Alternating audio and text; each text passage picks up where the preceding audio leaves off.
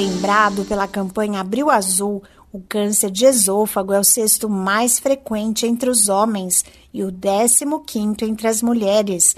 Em 2019, a doença causou 8.719 mortes no Brasil e 11.390 novos casos foram identificados no país em 2020.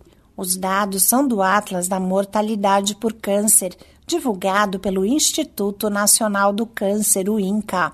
O diagnóstico e o tratamento precoce são fundamentais para o combate à doença.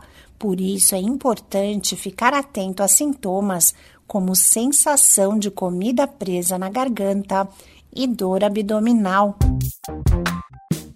Olá, eu sou a Sig Aikmaier e no Saúde e Bem-Estar de hoje converso com a oncologista Renata Dalpino Peixoto, da Oncoclínicas em São Paulo, sobre câncer de esôfago.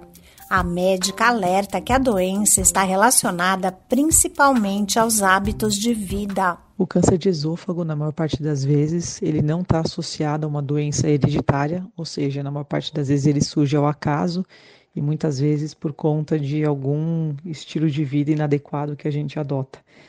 Existem dois tipos de câncer de esôfago: o carcinoma espinocelular, também chamado de carcinoma escamoso, que é comum principalmente naqueles pacientes que fazem uma ingestão é, acentuada de bebidas alcoólicas e também que fumam bastante. Já o outro tipo de câncer de esôfago é o adenocarcinoma, e ele está mais associado à obesidade e pacientes que têm uma doença do refluxo, né, que é aquele o alimento que fica voltando ali da região do estômago em direção ao esôfago. Isso acaba levando a uma inflamação crônica né, da, dessa parte inferior do esôfago, podendo se transformar então nesse tipo de câncer chamado adenocarcinoma. Na maioria das vezes, a doença não é percebida no estágio inicial e o tratamento pode variar entre cirurgia, radioterapia e quimioterapia. Um dos sintomas é a dificuldade para engolir e o diagnóstico é feito por meio de exames, entre eles a endoscopia. Os principais sintomas do câncer de esôfago são dificuldade para engolir, em que o paciente sente que o alimento de repente para ali na região da garganta, um pouquinho mais para baixo, pode ter um pouquinho de dor também para engolir, perda de peso, desconforto abdominal, enfim, esses são os mais comuns. O diagnóstico do câncer de esôfago muitas vezes é feito através de uma endoscopia digestiva alta, em que é, um aparelho é introduzido né, pela boca e desce na região do esôfago e até mais embaixo ali no estômago, e é possível visualizar diretamente a presença de lesões anômalas nessa região e também ao mesmo tempo quando a gente identifica uma lesão suspeita, permite com que a gente biopsie essa lesão no mesmo procedimento.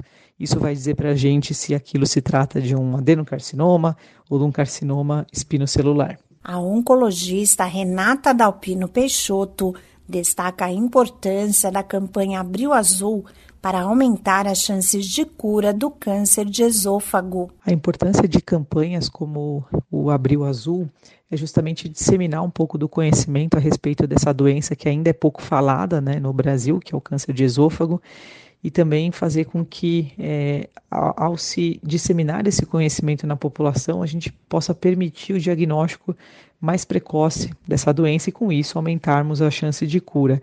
Então, ainda é uma doença que é muito pouco falada na mídia, então, quanto mais a gente tiver campanhas desse tipo, mais a gente pode conscientizar a população brasileira e aumentar a chance de diagnósticos precoces. Para a prevenção do câncer de esôfago, a médica recomenda evitar o tabaco, não exagerar no consumo de bebidas alcoólicas e adotar hábitos saudáveis de vida. Também é importante que pessoas que têm a doença do refluxo façam o tratamento adequado. Esse podcast é uma produção da Rádio 2.